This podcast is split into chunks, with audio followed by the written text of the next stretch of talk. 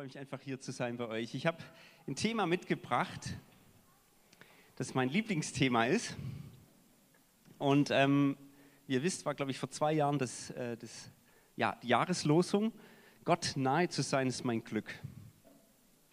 Das war die beste Jahreslosung aller Zeiten, weil das ist mein Lieblingsvers eigentlich so mit, gerade in der Bibel. Ich möchte euch ein bisschen mit hineinführen äh, in diese in diesem Psalm, beziehungsweise in dieses Wort, Gott nahe sein ist mein Glück. Was mich so beschäftigt ist, ähm, viele von uns Christen, ähm, wir, wir strecken uns immer wieder aus nach Gottes Begegnung. Also wir wollen irgendwie Gott begegnen. Ich weiß nicht, so eine Zeit lang war das ganz stark, dass man gerne auf Anbetungsabende gegangen ist oder Gottesdienste oder Anbetungsevents, dass man einfach sagt, oh, ich will auch mal wieder hin, um irgendwie so Gott zu begegnen. Ja? Oder man geht auf eine Freizeit im Sommer oder auf ein Camp als Jugendlicher oder auf eine Konferenz oder man hat verschiedene Bedürfnisse, immer wieder zu sagen, ja, ich möchte auch mal wieder Gott begegnen. Oder zum Gottesdienst jede Woche. Und ich glaube, dass es jedem von euch in irgendeiner Weise schon passiert. Wahrscheinlich wärst du heute gar nicht hier, wenn es nicht passiert wäre. Du bist Gott begegnet. Auf die unterschiedlichste Art und Weise. Ich habe so festgestellt, aber dass oft wir uns sehr fixieren darauf, auf eine Gottesbegegnung, die alles verändert bei uns. Was auch genial ist, wenn wir sie haben. Ich habe das selber erlebt schon mehrfach. Und wir strecken uns so aus nach diesem Ereignis. Da muss doch mal was passieren, wo ich wirklich nicht mehr derselbe sein kann, weil ich das erlebt habe. Und manchmal vergisst man, Gottes Begegnung ist eigentlich ein Lebensstil. Es gibt diese gravierenden Begegnungen. Aber wenn ich in das Leben von Jesus reingucke, sehe ich eigentlich was ganz Alltägliches. Begegnung mit Gott ist ein, eigentlich ein Nahsein. Es ist ein Lebensstil, über den möchte ich reden. Und zwar, äh, Jesus als Einstieg nehmen. Er ist für mich das Vorbild für Gott nahe sein ist mein Glück. Jesus Christus selber. Ich habe da mal so ein bisschen die Regieanweisungen vom Lukas-Evangelium durchgeguckt.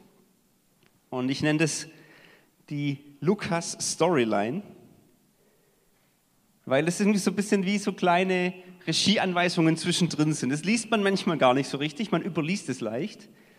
Ähm, aber ich habe die mal so aneinandergereiht und habe gemerkt, im Lukas-Evangelium stehen ganz besonders viele von diesen kleinen Regieanweisungen, die wir sehr viel sagen darüber, wie Jesus eigentlich gelebt hat.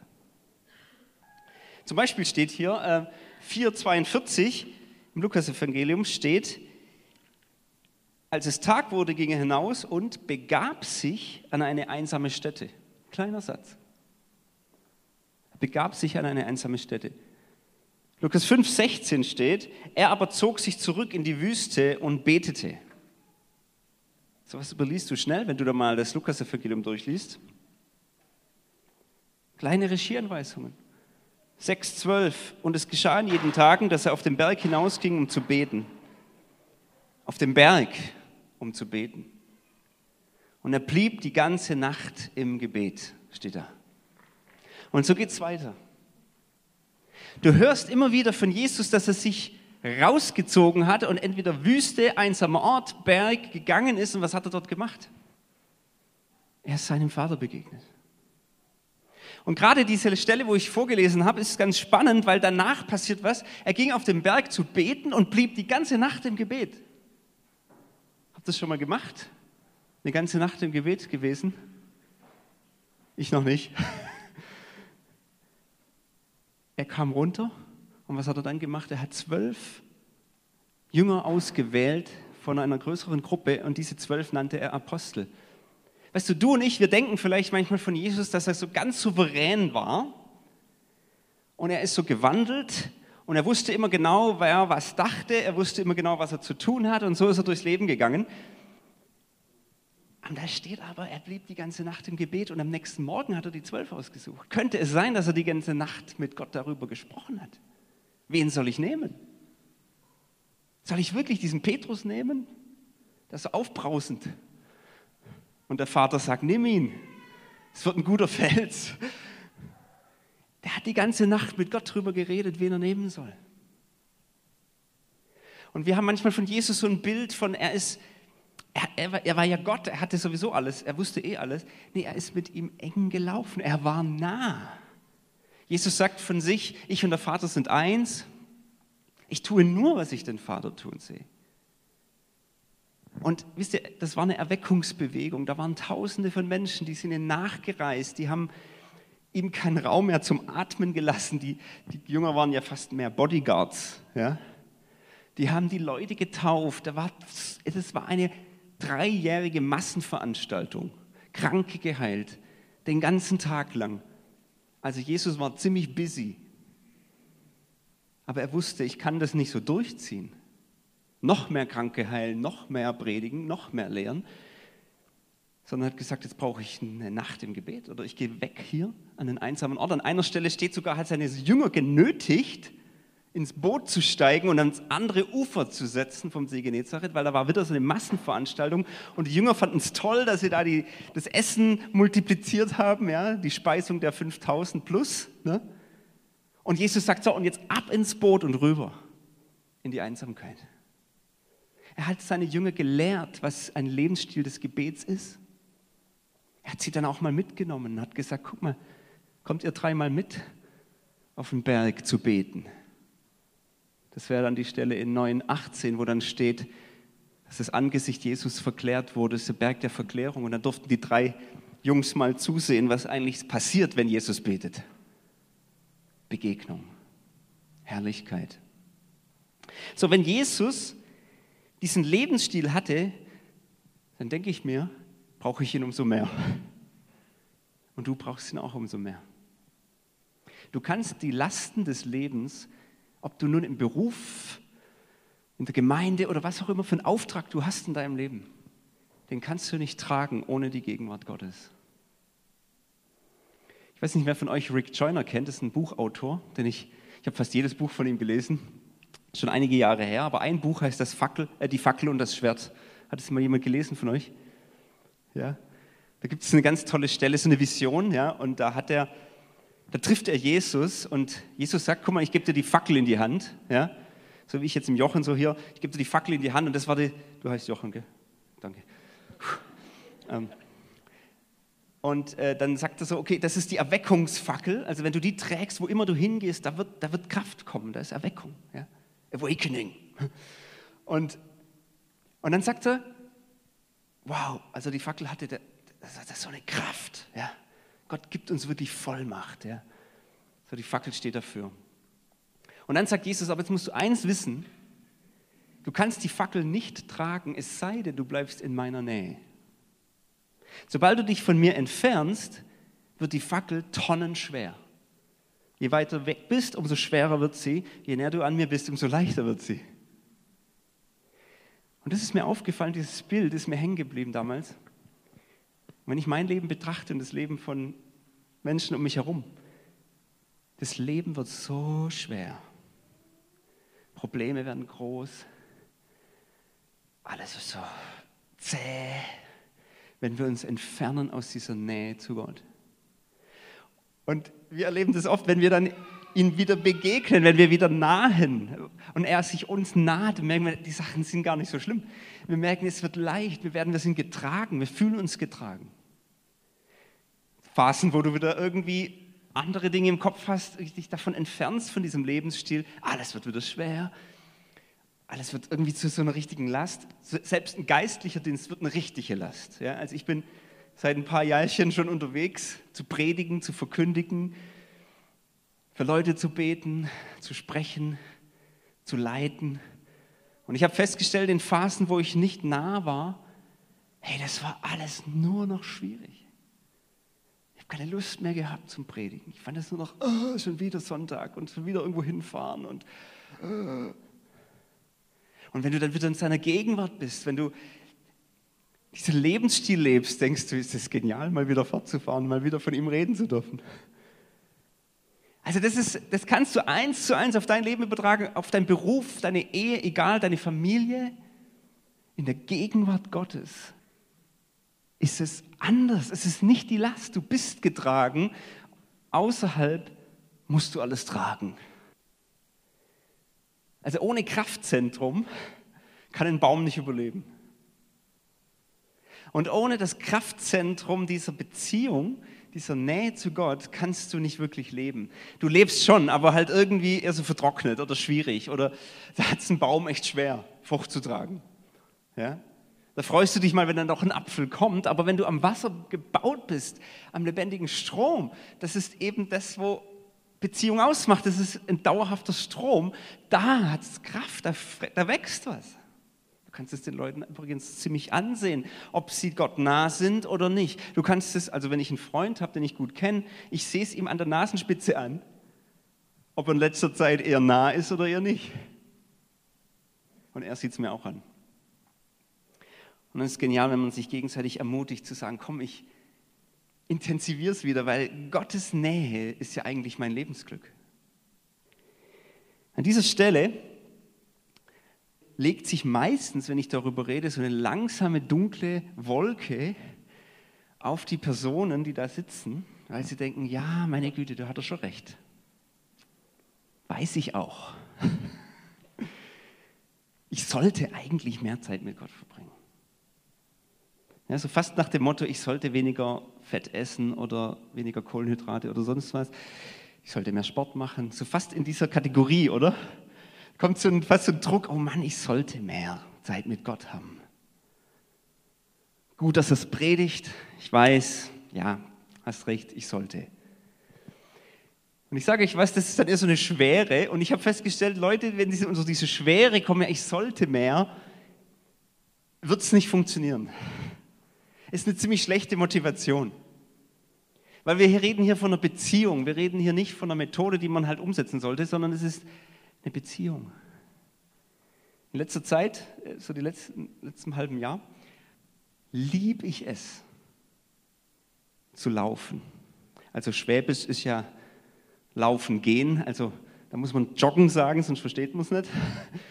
Also laufen also im Sinne von joggen, ein Läufer zu sein. Ich liebe es, also das bin ich ich, ja, das ist irgendwo runtergeladen. So lange Haare habe ich nicht. Aber was ich toll fand an dem Bild, deswegen habe ich es genommen, seit circa einem halben Jahr ist bei mir was geswitcht. Ich habe mal früher Sport studiert, ich war mal Sportlehrer, ich habe Sportleistungskurs gehabt, ich war ein totaler Sportler. Ja. Aber dann irgendwie kommt so das Berufsleben, das Familienleben, die Rush-Hour des Lebens. Ja. Und ich wurde immer, also breiter auch, aber auch immer lauer, was Bewegung angeht. Ich habe keinen regelmäßigen Sport mehr gehabt.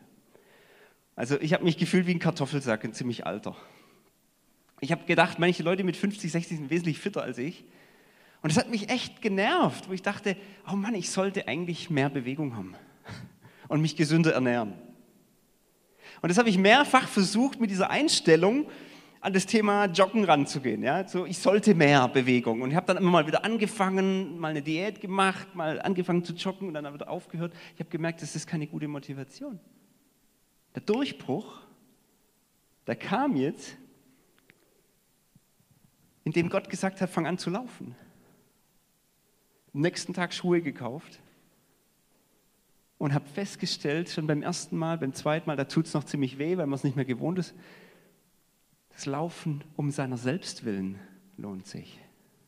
Ich bin in der Natur, gerade morgens, wenn der Nebel aufsteigt, die Sonne. Ich treffe fast jedes Mal irgendein Tier, ja, ein krasser Adler, also ein Bussard, aber ich denke, es ist ein Adler. Ja, das war bestimmt ein Adler.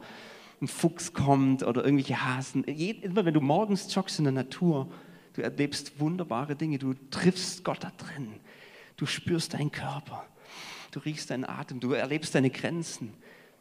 Du kannst immer weiterlaufen. Irgendwann kommt so ein, so ein Flow-Erlebnis, dass du denkst, ist das der Hammer, ich bin frei. So. Und das, um seiner selbst willen zu tun, ist Motivation, es wieder zu tun. Wenn ich jetzt die ganze Zeit denken würde, ah, ich sollte wieder joggen gehen, dann ist es eine Last. Dann werde ich es auch nicht mehr machen paar Mal und wenn ich es dann versage und wenn der erste Krisel, die erste Situation schwierig wird, dann lässt man es eigentlich bleiben. Aber schaut mal diese Person hier. Die läuft aus Leidenschaft. Und sie, das ist eine Frau, die wird es immer wieder tun. Weil sie es aus Leidenschaft tut. Nicht, weil sie muss, sondern weil sie es will. Hey, wenn du Gott begegnen willst, wenn du einen Lebensstil der Nähe zu Gott haben willst, dann nicht, weil du es musst, sondern weil du es willst, weil es dein Glück ist. Diese Bibelstelle, habe deine Lust an dem Herrn. Dann würde dir geben, was dein Herz begehrt. Also das ist das Mädel vorhin, das war genau prophetisch. Ja? Die hat reingerufen, wir singen, Jesus, ich singe dir ein Liebeslied und ruft sie, jawohl, nochmal. Das war so lustig. Hey, das war ein prophetisches Wort, Lust. Ja? Ich habe gedacht, genau das ist es. Wir singen Jesus ein Liebeslied. Nochmal! Weil ich es will. Weil es meine Lust ist, das zu tun. Nicht, weil ich es muss. Ah, aber ich sollte halt. Und nee, da, da wirst du es nicht tun. Tut mir leid. Ich sollte meine Bibel mehr lesen, dass ich gefestigt bin. Ja, lies die Bibel, bet jeden Tag, dass ich wachsen kann. Ne? Das ist total richtig. Ich bin ein Fan von der Bibel. Aber ich sage immer auf meinen Seminaren, du kannst Gott die Bibel jeden Tag vorlesen. Es würde nicht beeindrucken. Er kennt die Bibel nämlich schon. Du brauchst sie nicht vorlesen, so nach dem Motto, ich habe heute wieder Bibel gelesen. Hey, die ist für dich geschrieben, nicht für ihn. Weil er hat sie geschrieben. Für dich. Das ist Genuss, das ist eine Mahlzeit, das ist nicht, oh, ich mache einen Haken in meiner Bibel, weil ich habe heute wieder Bibelleseplan, ich habe ich hab meine Bibel gelesen. Schön, ist es gut, Disziplin zu haben, echt cool. Aber willst du es überhaupt? Ich glaube, das ist der Durchbruch. Diejenigen, die Gott genießen, die werden zu Trägern seiner Gegenwart. Genießer seiner Gegenwart, die werden zu Trägern. Und das siehst du in der Bibel und das siehst du in der Kirchengeschichte. Ich habe darauf geachtet, ich habe das studiert. Ich kann da nur so kurz was dazu sagen. Ich, eine Person, die mir da das sofort ins Auge fällt in der Bibel, ist David. Aber nicht nur David, sondern auch drumherum in der Geschichte triffst du auf Leute, die auf dieses zutreffen. Einer ist Obed-Edom. Wer kennt Obed-Edom? Kein Mensch. Ja, doch. Habt ihr vielleicht schon mal gehört, wenn ich darüber geredet habe? Ich liebe über Obed-Edom zu reden. Ja, weil Obed-Edom war derjenige, das ist absolut Glücksfall in seinem Leben passiert, das war ein Levit, ziemlich sicher. Und er war in dieser Prozession dabei, wo die Bundeslade, die ja für die Gegenwart Gottes steht, zurück nach Jerusalem gebracht wurde. Also sie wollten sie zurückbringen auf dem Ochsenkarren. Ihr kennt vielleicht die Geschichte. David war da beteiligt. Ne? Und dann rutscht die da so runter, weil der Wagen gebrochen ist oder so. Und dann jemand berührt die Bundeslade, stirbt. Ja? Der Ussa stirbt und David war völlig perplex. Was ist hier, was ist hier los? Und dann haben sie Krisensitzung gemacht und gesagt, wir müssen abbrechen, die Prozession, und wir lassen die Bundeslade hier stehen. Gibt es irgendjemand hier gerade, der gerade hier wohnt? Ah, Obed-Edom, du wohnst ja hier. Wir, laden, wir machen sie bei dir um den Garten. Ja? Einfach, dass sie aufgeräumt ist. Und Obed-Edom hatte offensichtlich kein Problem und hatte auch keine Angst. Und plötzlich ist die Bundeslade bei ihm im Haus, in seinem Garten. Und plötzlich kriegen seine Karnickel mehr Kinder. Und seine Rinder werden fetter. Und die Rüben werden größer. Und er hat plötzlich romantische Abende mit seiner Frau. Und seine Kinder entschuldigen sich bei ihm. Und was auch immer alles passiert ist. Auf jeden Fall drei Monate lang wird das Haus Obed-Edoms gesegnet, so sehr, dass es die Runde gemacht hat und Leute gesagt haben, also irgendwas ist passiert bei dem Kerl unglaublich, wie der gesegnet wird. Alles passt. Äh, David, das musst du wissen, Obed-Edom, das ist nicht mehr der gleiche. Guck mal, was er alles empfangen hat. Guck mal, wie sich seine Haben gut vermehrt hat. Und David hat dann Mut gekriegt in dem Moment und hat gesagt, ach echt, ist die Gegenwart Gottes, die Bundeslade, doch nicht so furchteinflößend? Und dann ging die Geschichte weiter, gell? dann haben sie die Bundeslade geholt, äh, lange Story, schlussendlich ist sie in Jerusalem. David baut eine Hütte zur Anbetung, 24-7, ja? das hat David erfunden, oder? 24-7. Die Hütte Davids. Und da haben sie dann auch Leute gesucht, gell? das ist wieder bei den Gebetshäusern heutzutage, da musst du echt, wenn du da 24 Stunden abdecken willst, da musst du echt einige Leute einteilen. Ja? Also würden wir hier wahrscheinlich nicht reichen, um eine ganze Woche abzudecken. Ähm, Und dann musst du immer gucken, ja, wer macht die Nachtschicht, weil die ist immer die schwierigste. Am Anfang sind alle motiviert, ja klar, ich mache auch die Nachtschicht. Nach ein paar Wochen ist es dann schwierig, diesen Spot zu füllen im Plan. Ne? Frag mal die Gebetshausleiter. Da teilt man dann immer die Praktikanten ein und so. Aber da steht doch tatsächlich im 1. Chronik 15 steht eine Liste, so eine Gebetshausliste, ja, von Leuten, die da Posaune und so weiter gespielt haben und die da Anbeter waren in dieser Hütte Davids. Steht, die Namen sind da verzeichnet. Weißt du, ein Obed-Edom war ein Genießer der Gegenwart Gottes.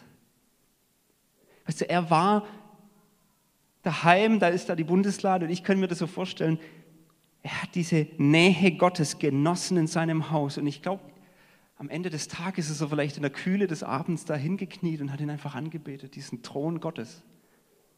Bundeslade steht für den Thron Gottes. Und das hat er jeden Tag gemacht. Und ich könnte mir vorstellen, dass es intensiver und intensiver wurde. Und am Ende hat er vielleicht einfach nur noch geweint, weil er einfach dieses, sein Glück nicht fassen konnte, dass Gott bei ihm ist in dieser Form. Ich glaube, Obed-Edom war gar nicht so fixiert auf die Segnungen, die dann außenrum überall passiert sind in seinem Leben, sondern ich glaube, er war fixiert auf die Gegenwart Gottes. Und jetzt sage ich euch warum. Als diese Liste geschrieben wurde von Anbetern und Posaunenspielern, da steht überall Obed-Edom drin. Du musst es mal durchlesen und unterstreichen, wo Obed-Edom steht. Und entweder hießen die alle damals so, aber ich glaube es nicht. Oder es ist wirklich er, der gesagt hat, hey, wer nimmt die Schicht? Ja, ich. Okay, dann geht es weiter. Und wer macht die Schicht? Ja, ich. Und das, du siehst mehrfach den Namen. Der hat sich immer wieder eingeteilt. Naja, bei mir daheim läuft es sowieso gut, vermehrt sich ja alles, kann ich ja Gott anbeten. Obed Edom, ein Genießer der Gegenwart Gottes. Habe deine Lust an dem Herrn. Die Kirchengeschichte fand ich ganz spannend. Gibt es so ein Zitat von dem Kirchenvater Augustinus und der hat vielleicht nicht immer den theologischen äh, Trend unserer Zeit getroffen. Ähm, manches hat aber auch sehr genial empfangen von Gott. Ein Zitat von ihm ist, und das finde ich Hammer, du kannst Gott in deinem Leben entweder brauchen, beziehungsweise gebrauchen, oder du kannst ihn genießen. Du hast die Wahl, ob du deinem Leben Gott gebrauchen willst oder genießen willst. Musst du noch oder genießt du schon? Ich sage jetzt mal was Revolutionäres. Ihr kennt ja den Satz, wir sind alle abhängig von Gott. Ich bin so, so abhängig von Gott. Ja? Völlig richtig, 100 Prozent. Je älter ich werde, umso mehr merke ich, dass ich sowas von seiner Gnade abhänge. Also ich würde es überhaupt nicht äh, schaffen ohne seine Gnade, also wirklich gar nicht. Ja? Aber manchmal betonen wir diesen Punkt, ich bin so abhängig, ich brauche ihn so, ich brauche ihn jeden Tag, ich brauche Gott die ganze Zeit, jeden Abendzug, ich brauche ihn, ich brauche ihn, ich brauche ihn. Dass wir auf das Brauchen so fixiert sind, dass es irgendwann zum Gebrauchen wird. Herr, mach doch, dass der Tag gut wird. Mach doch, dass der Gottesdienst super wird. Bitte hilf mir da. Herr, du weißt. Und alles okay, wir dürfen Gott bitten. Jesus hat gesagt, ihr dürft bitten. Wer bittet, der empfängt. Ihr dürfen bitten. Aber die Betonung ist manchmal so oft das Brauchen und das Abhängigsein, anstatt dass wir auch mal einfach sagen, hey, ich kann auch genießen, was ich habe. Nämlich, dass ich ihn habe. Gebrauchst du ihn für deine Anliegen oder genießt du ihn und er kümmert sich sowieso um deine Anliegen? Ich habe so ein bisschen geguckt, auch so auf der aktuellen Gemeindelandschaft, wen gibt es denn da so alles, was machen diese für Sachen? Und ich habe festgestellt, und da höre ich immer genau hin, wenn ich Bücher gelesen habe oder was auch immer, Leute, die einen ganz arg fruchtbaren Dienst haben, haben einen Lebensstil, manche nennen das Soaking, ja, sprich, wo sie sich immer wieder in Gottes Gegenwart ausliefern, einfach saugen, Soaking wie ein Kind an der Mutterbrust. Ja. Andere nennen das einfach ein Lebensstil des tiefen Gebets oder wie auch immer. Du kannst es immer finden bei den Leuten, die wirklich Frucht tragen. Weil es das Kraftzentrum. Eine Heidi Baker in Mosambik, die da was weiß ich, wie viele tausend Gemeinden gegründet hat und die irgendwann sind dann die Blinden sehend geworden nach einem Jahr Gebet und was weiß ich, was da alles passiert. Und wenn du die triffst, dann ist die immer voll. Ja, man kann ja eigentlich, also ich mag sie nicht predigen hören, weil ich immer denke, die Predigt kenne ich schon. Sie genießt. Und das ist eine Botschaft. Sie genießt auf der Bühne, wenn eine Anbetung ist, sie schafft es im Prinzip nicht, eine gute Botschaft rüberzubringen, weil sie einfach nur genießt. Äh, und das ist sie halt. Das ist eine Message. Ja, die kam ja mal in die Schweiz und hat dann gesagt, meine Botschaft heute Abend ist die folgende, too big, too small, too big, too small. An die Schweizer und die Deutschen. Zu großer Verstand, zu viel Denken, ihr macht euch viel zu viel Gedanken. Euer Herz, die Leidenschaft, zu klein. Seid ihr Genießer. Und sie ist jemand, die einfach, also es ist einfach für mich ein so ein blendendes Beispiel von einer Person, die einfach Gott genießt und daraus die Kraft schöpft, diesen ganz schwierigen Dienst in Mosambik zu tun. Das ist ja nicht jetzt easy peasy. Ja? Was machst du denn, wenn du den Eindruck hast, ich möchte wieder, aber ich, ich will es nicht aus Pflicht tun, sondern ich möchte, da gibt die Bibel hier eine wunderbare Verheißung. Ihr werdet mich suchen und finden, denn wenn ihr mich von ganzem Herzen sucht, suchen werdet, so will ich mich von euch finden lassen. Das heißt, wenn du deine Lust daran hast, hast du eigentlich schon gewonnen. Ja? Also das ist nicht so, ich mache jetzt einen Plan und dann nach drei Wochen werde ich irgendwie mehr erleben, nach fünf wird es richtig stark und nach sieben bin ich dann durch, sondern äh, es ist einfach, dein, Jesus will einfach das Herz, dass du es möchtest. Es ist wie bei der Ehe. Also stell dir mal vor, ich komme heim zu meiner Frau und sage so, du, ähm, wir haben heute Eheabend und ich muss halt, weil wir sind verheiratet und also wir sollten halt mal wieder einen Eheabend machen. Ne? Wow, sie wird begeistert sein. Und ich muss halt, Männer müssen halt auch einen Strauß mitbringen. Ja? Gehört dazu, habe ich gelesen. Wie begeistert würde sie darauf reagieren? Ja? Auf diesen, man, muss, man sollte halt mal wieder einen Eheabend machen. Ja? Sehr romantisch. Jesus möchte unser ganzes Herz haben. Also der begnügt sich nicht mit einer religiösen Übung. Das reicht ihm nicht. Das juckt ihn auch gar nicht. So, jemand, der sich halt so irgendwie zwingt, der erzwingt sich, dass er eben zum Gottesdienst muss oder zum Bibellesen gezwungen werden muss, so für sich selber und der hat sich da eine super eiserne Disziplin angeeignet. Schön. Schade. Schön schade. Du darfst ein Genießer der Gegenwart Gottes sein. Ich möchte euch von einem Mann erzählen, für mich ein wunderbares Beispiel. Er hieß Bruce. Er kam aus Amerika, inzwischen verstorben. Und er war schon über 50 und er war ein leitender Lehrer der Theologie an einer recht renommierten Bildungsstätte, theologischen Bildungsstätte in den USA. Und mit irgendwas über 50 kam er zu dem Schluss, sein Leben ist schal, ist lau, er weiß viel über Gott, er hat ganze Skripte geschrieben, ja, Bücher, was auch immer alles schon geschrieben über Gott. Kennt sich super aus. Aber er kam zu der Erkenntnis, ich kenne ihn nicht. Ich bin nicht nah. Und es war eine Crisis, wo er dann auch wirklich gemerkt hat, hier kurz vor Burnout, er wollte nicht mehr. Er gemerkt, das geht nicht mehr. So kann ich nicht mehr leben. So möchte ich nicht sterben. Ich will doch nicht am Ende sterben und denken, ja, ich habe viel über Gott gewusst, aber ich habe ihn gar nicht gekannt. Puh, da war es so zerbrochen, dass er dann gesagt hat, ich suche mir einen Mentor auf, der mir an dieser Stelle hilft. Ich brauche Hilfe. So, hingeflogen, in Amerika fliegt man, da fährt man nicht. Ähm, hingeflogen zu so einem Mentor, geistlicher, weiser Mann. Und dann hat er dem das alles erzählt. Und dann sind sie auf den Punkt gekommen, was du brauchst. Das ist ein kontinuierlicher Lebensstil in der Gegenwart Gottes. Das ist das Einzige, was dich retten wird. Gerade weil du Theologe bist, aber nicht nur deshalb. Die Gegenwart Gottes sollte dein Lebensglück werden. Das ist das Ziel. Dann ist er zurückgeflogen und mit einer Aufgabe, er hat eine Aufgabe gekriegt, also dann schon eine Disziplin in dem Moment, das ist ja auch nicht Schlechtes. Nämlich die Aufgabe von dem Mentor, pass auf, lieber Bruce, du nimmst jetzt, kaufst du so ein kleines Gebetstagebuch und du gehst jetzt jeden Morgen um 5 Uhr, stehst du auf und beginnst Gott durch ein Gebet zu begegnen, das du einfach aufschreibst. Das ist alles. Und das machst du jetzt. Bleibst aber dran, hörst nicht auf. Gut, hat er sich gedacht, mache ich das? Das war der erste Tag. Lieber Gott, ähm, ich weiß überhaupt nicht, was ich dir sagen soll. Das war das erste Satz. Tag 1. Tag 2, lieber Gott, es fällt mir schwer, irgendwas zu spüren. Keine Ahnung, was er gesagt hat. Es war ganz wenig. Ja. Dritter Tag, vielleicht schon ein bisschen mehr. Vierter Tag schon ein bisschen mehr.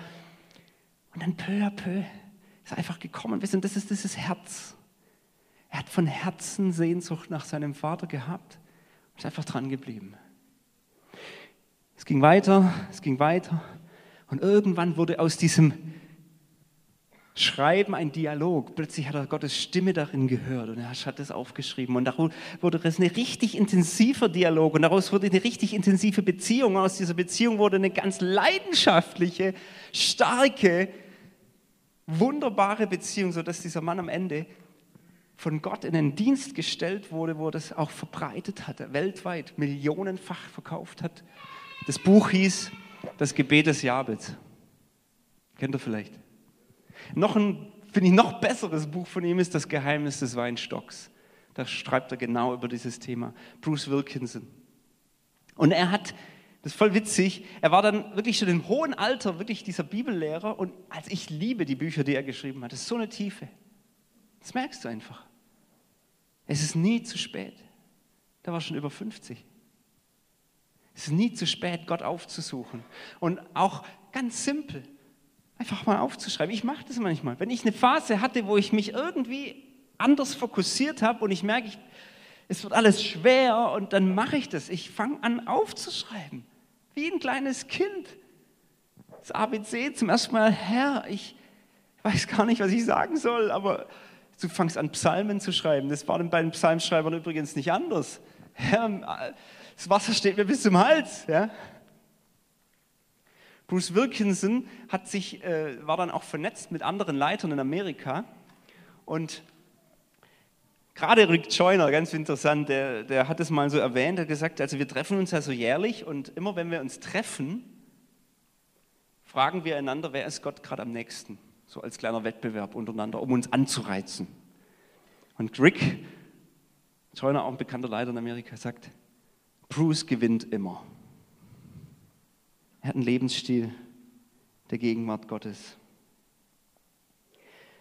Und ich möchte zum Schluss noch eine Sache euch zeigen. Wisst ihr, so wie er das erlebt hat, der Bruce Wilkinson, Gott ist nicht hinterm Berg, irgendwo weit. Das ist wirklich eine Lüge. So, ich muss ihn irgendwann, wenn ich dann mal irgendwie reifer bin, heiliger bin oder irgendwas, dann werde ich Gott begegnen, wenn ich dann mal Zeit habe, also wenn ich mal aus, wenn mal die Familienphase rum ist oder wenn ich mal nicht mehr im Job bin, oder dann werde ich Zeit haben. Also mir denkt manchmal immer so hinten um die Ecke rum, dann habe ich einen Lebensstil in seiner Gegenwart. Kannst du vergessen, Gott ist nicht hinterm Berg. Ja? Das Geniale ist, seine Verheißung ist, dass er direkt und die ganze Zeit bei uns ist.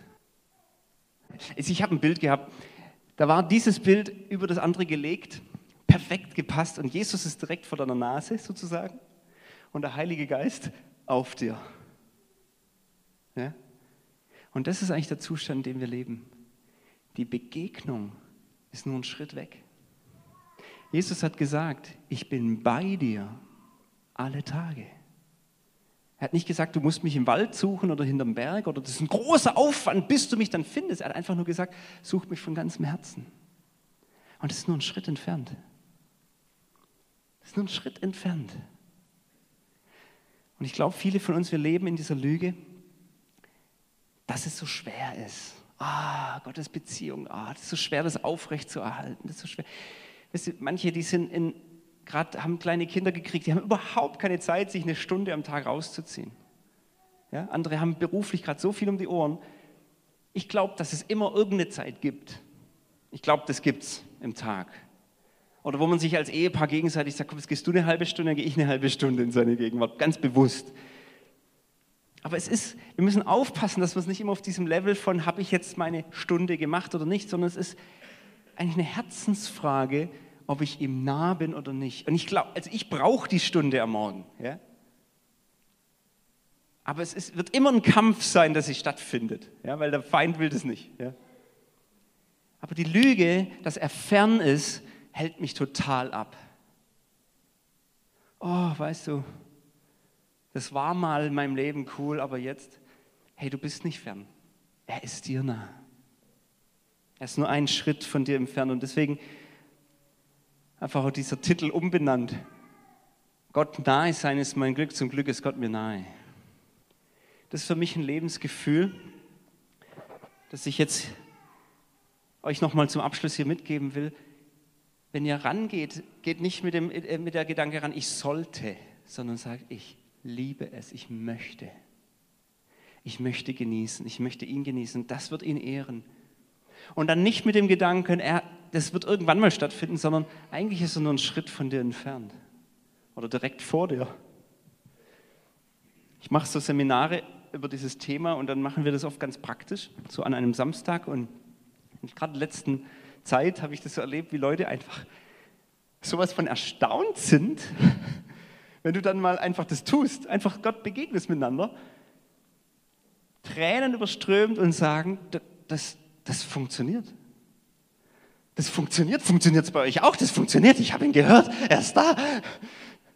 Kürzlich eine junge Dame, wie gesagt, schließt einfach mal die Augen und er ist nicht fern, er ist direkt da, er ist vor dir. Jesus Christus, danke. Sag mal einfach nur, Jesus Christus, danke, dass du jetzt da bist, denn du hast verheißen, du bist da. Einfach nur dieser Gedanke. Die eine, die eine sagt, auch Tränen überströmt, Augen auf und sagt, ich habe seine Präsenz gespürt, wie so noch nie. Willkommen im Club, er ist ja da. Wir haben das verlernt. Ja? Danke, Jesus, du bist da. Ich sage manchmal noch dazu, und ich bin auch da. Weil manchmal sind wir woanders, während er schon längst da ist. Und da muss ich gar nichts groß beten, er ist einfach da. Er ist auch jetzt da. In diesem Moment ist er jetzt da. Er ist nicht hinterm Berg.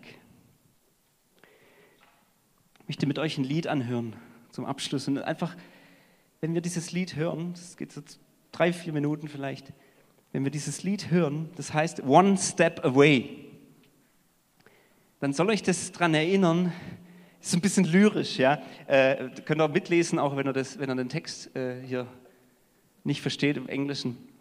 Das hier auch nochmal auf Deutsch. Ähm, das soll euch so ein bisschen darauf einstimmen, Gott ist da. Du kannst auch gerne deine Augen schließen, ist auch okay. Du musst einfach sagen, Herr, danke, dass du mir nah bist. Du kannst ihm auch sagen, danke, dass ich dich genießen darf, dass es wirklich mein Lebensglück ist, dir nah zu sein und dass du mir nah bist.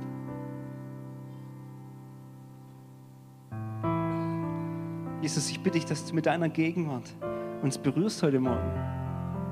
Du bist da bin bei euch alle Tage bis zum Ende der Welt. I was told when I was young that one day soon I'm gonna see you. We'll take a train far from this place. All